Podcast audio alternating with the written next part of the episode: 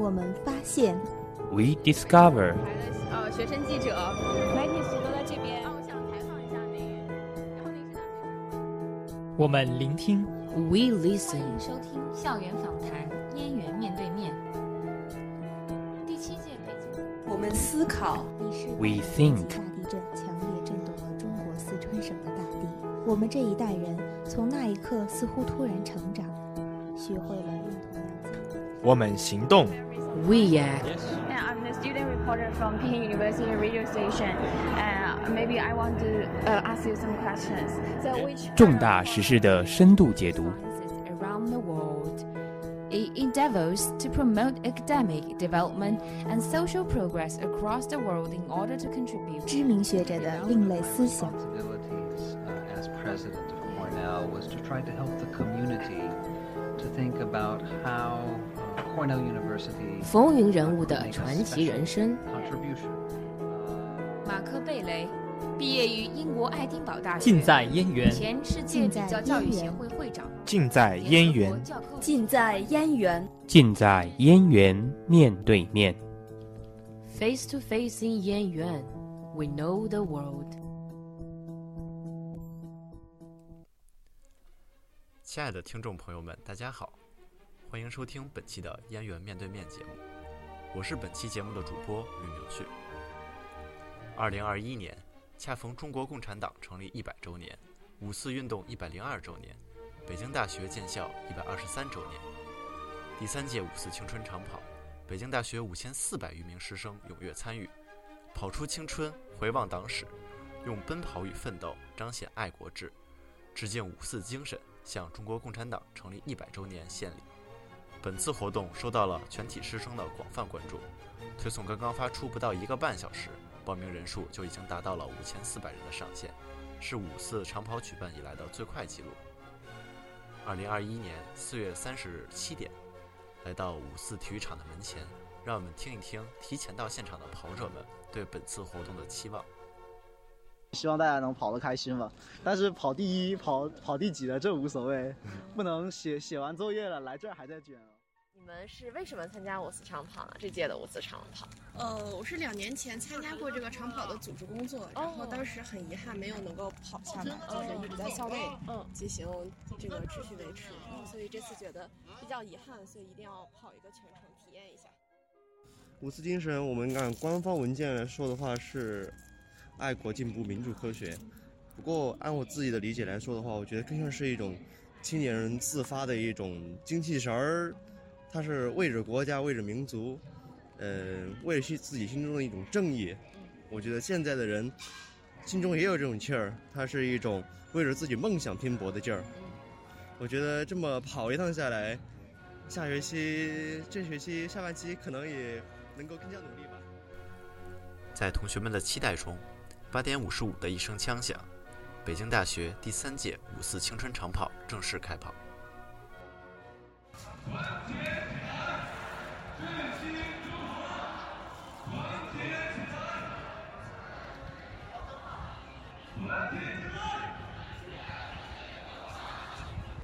今天我们特别邀请到了两位当天的跑者，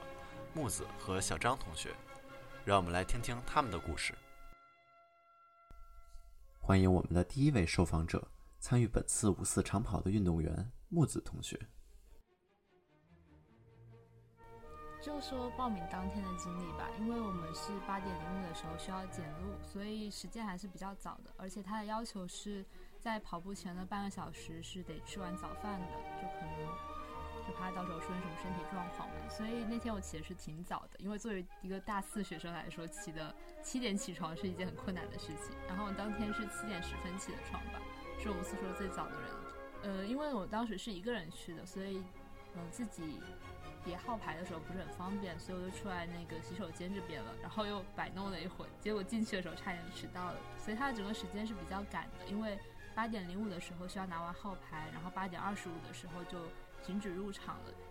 所以我觉得，因为有五千多个人一起去检录，然后一起入场，然后二十几分钟时间内完成，我觉得组织上面它还是不错的，因为还挺快的。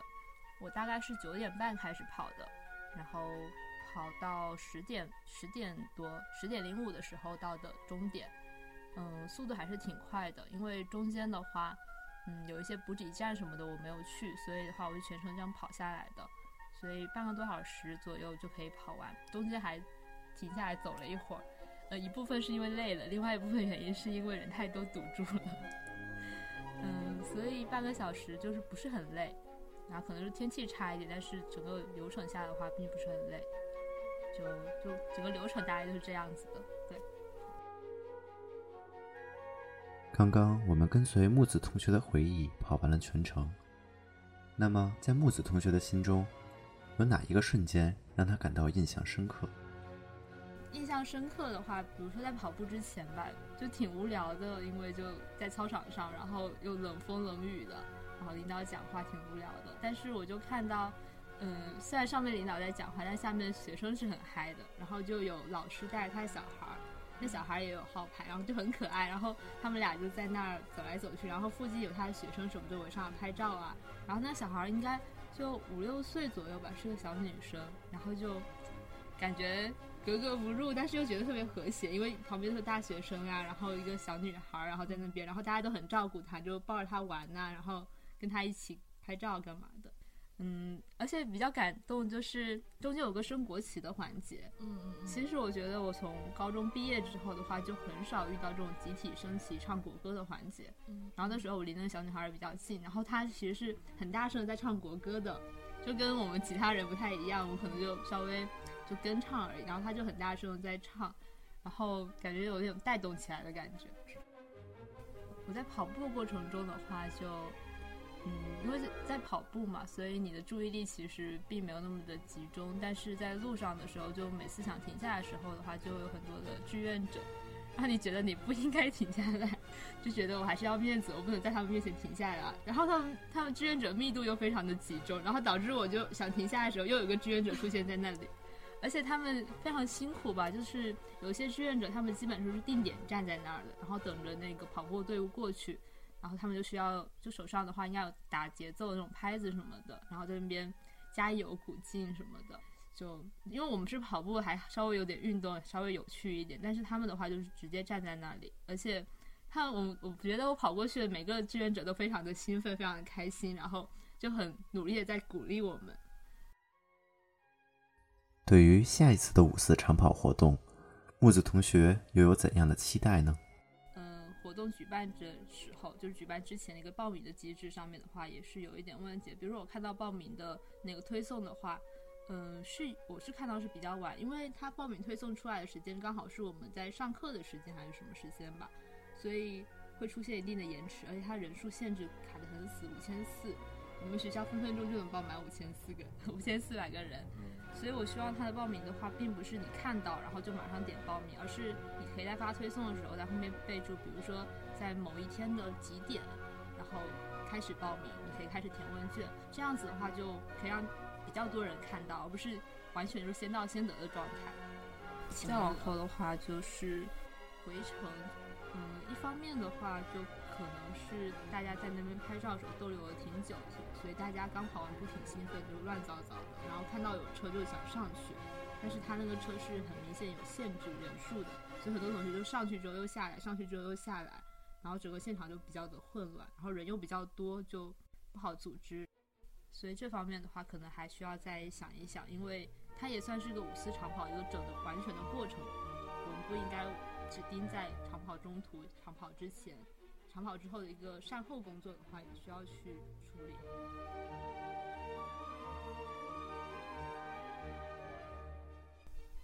刚刚我们听到了木子同学参加五四长跑的经历与感受，有紧张的等待，有心无旁骛的奔跑，还有奏唱国歌时的感动。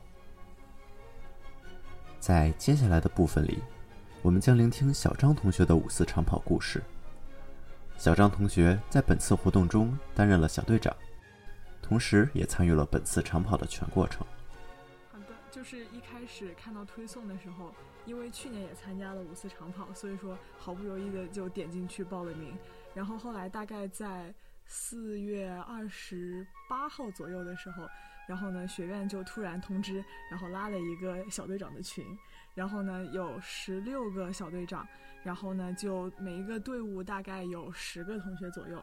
然后呢，就给大家安排了一些任务，去给每个小队建了一个群，然后呢，去拿了大家的衣服和呃知情同意书之类的那个。然后呢，去给大家发放到位，然后收集大家的信息，然后呢，在当天的时候就，呃，集体在三十五楼下整队，然后呢，带到了五四的操场，然后去集合。我们非常有幸的站在了主席台的最前方，然后呢，就收获了很多很多的照片，然后呢，也可以很高清的看到前面我主席台上发生了什么。但是就比较可惜的就是我们是最后走的，所以说当时就。呃，等待了很长的时间，等到前面十一个呃，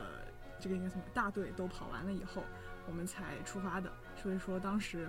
嗯，一开始天气只是比较阴，然后有一点冷，后面就开始下雨，然后我们就淋雨等了那么一阵子。然后后来因为开始下雨以后，所以整个出发的节奏就变快了。然后后来在我们呃要出发之前的时候，就学校就给我们准备了雨衣，然后大家都换上了那种。塑料雨衣，然后才出发的。然后后来一路上的话，就是呃，因为队伍都很长，所以说就跟着队伍一直跑。然后沿途有很多的志愿者在给我们加油打气。然后还有，呃，在未名湖旁边的时候，还有一段有一些呃歌手在唱歌。然后后来一直呃到。过就是出北大，然后呢进圆明园的时候要过一节马路，然后那里也是，呃有人在指挥交通，然后所以整个过程都非常的顺畅，然后就一路跑到终点，到终点的时候，呃那里就，呃也有很多志愿者在给大家发奖牌，然后证书，然后还有一封家书，然后呢还有一个，呃草地上有一块区域可以给大家合影留念，然后差不多整个过程就是这样。小张同学为我们讲述了他作为学院的小队长参与前期准备的经历。那么，在长跑过程中，有哪些瞬间让他记忆深刻呢？大概是这样的，就是。呃，当时我们给大家发了雨衣，然后呢，其实穿上雨衣的时候就立刻感觉会暖和很多，因为它塑料的就不透气。然后呢，呃，但是始终还是在淋雨的这么一个状态。之前可能大家的衣服也已经被淋湿了，然后所以说出发的时候，呃，因为我们这个小队基本上都是原培的同学，所以说就有一些男生在旁边就说：“走，我们现在左转回三十五楼，终点就是三十五楼。”哦，我觉得整个活动组织的都特别有意思，因为去年的呃长跑是在家跑的，然后呢，当时老师跟我们强调的就是，当时我也是小队长，然后呢就说一定要注意大家的安全，因为大家都是在各自家里跑，就很难控制这么一个事情。然后其实我觉得每一年学校都非常重视安全这个事情，这一点非常非常好。然后呢，其次的话就是。呃志愿者，我觉得他们真的好辛苦，因为我们至少是虽然是下着雨，但是我们是在冻着的状态，所以我们就不太容易感冒。但是他们可能就一直在淋在雨里面给我们加油，就我觉得志愿者都特别特别的辛苦。然后，所以我觉得后勤保障其实做的还挺好的，就是，呃，因为给我们也发了雨衣，但是就可能跑在前面的同学就比较惨，他们。没有拿到雨衣，所以说后面包括我在途中跑的途中就听到有两个在前面一点的同学他们在走路，然后其中一个就问另外一个说：“哎，你看这边人怎么穿着雨衣？”然后那个时候他们自己买的呗，其实他们不知道这个是学校后来给我们发。刚刚我们倾听了作为学院小队长的小张同学的五四故事，那么接下来我们将会听到作为志愿者参与到本次长跑中的小周，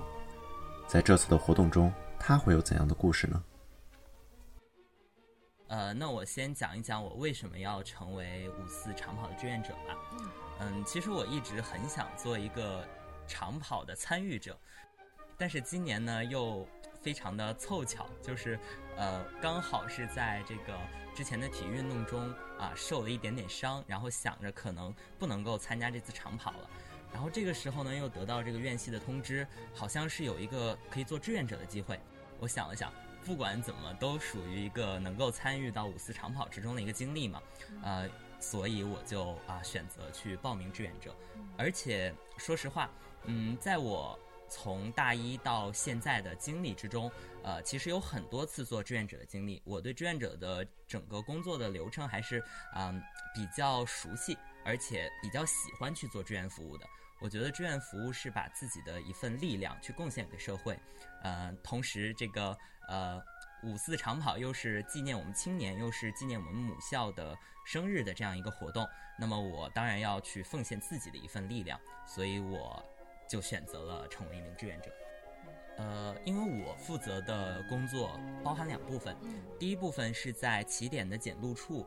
呃，去在检录口啊负责筛选人员。因为呃，我们的五四长跑是比较火爆的，有很多没有报上名的同学也想进来看一看这个盛况，但是由于就是人员管理方面的一些啊需要吧，所以我们需要在检录口去呃把这些同学拦住，然后啊劝离他们啊，这也是我们做的一个主要工作。同时呢，呃，要进入我们的会场啊，还不能带包，所以说，呃，我们需要对这些带包的同学进行劝阻啊，并且有的时候还需要去查看包里有什么东西，避免出现一些嗯，可能对会场整个流程呃有一些障碍的东西。我的另一部分工作其实是在终点去做发放物资的志愿者，其实和在沿途的志愿者也有比较相似的身份，也是要疏导大家不要在路上停留过久，也要给大家这个尽快的去发放物资，因为发放物资的那个地方实际上很容易去拥堵，而这个五四长跑参与的同学特别特别的多，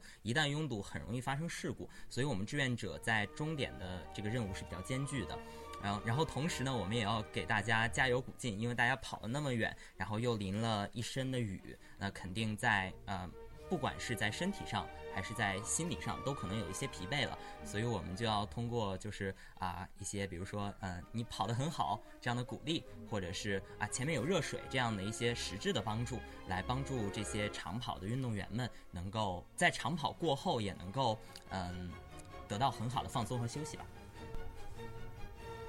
小周同学在这次活动中不仅担任了起点处的检录志愿者，还参与到了终点处的礼品分发志愿服务当中，可以说是非常充实了。那在这个过程中，有哪些让他印象深刻的故事呢？呃，印象深刻的瞬间，终点的话，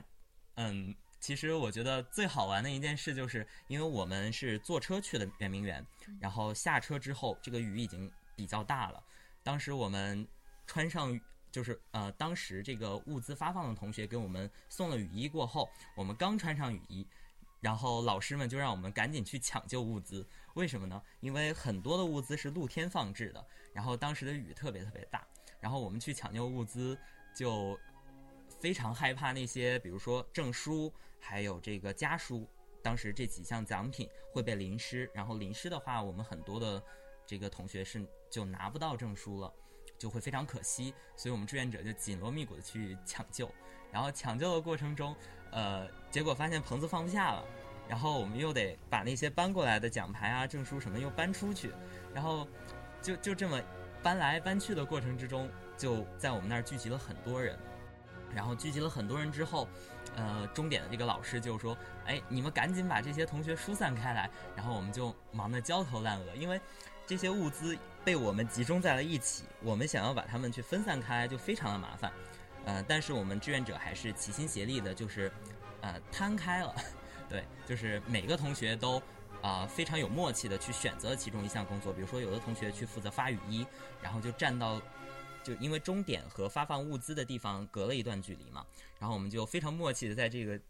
中间平均的摊开。然后每隔十米可能就有一个发放雨衣或者是发放这个奖牌、发放证书的同学，然后整个流程走完啊，大概花了一个多小时之后，就看着对面的同学这个淋的狼狈的身影，其实我们也是呃非常的感动，同时也觉得自己的这个工作是起到了一定效果。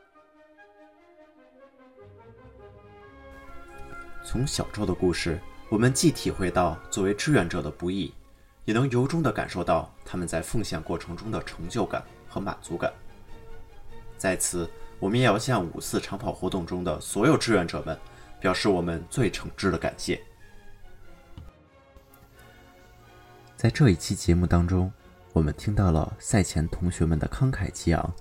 听到了参赛者们的感慨和收获，听到了志愿者的温暖和成就感。想必这次的活动，也在每一位参与其中的同学心中留下了属于自己的独家记忆。在这次的五四长跑中，我们看到了许多老师、教职工的身影，也看到了许多小朋友的身影。这让我想到了这样一句话：只要在奔跑，你就正青春。正在收听节目的你们，还记得自己上一次奔跑是什么时候吗？还能否忆起当时的心情呢？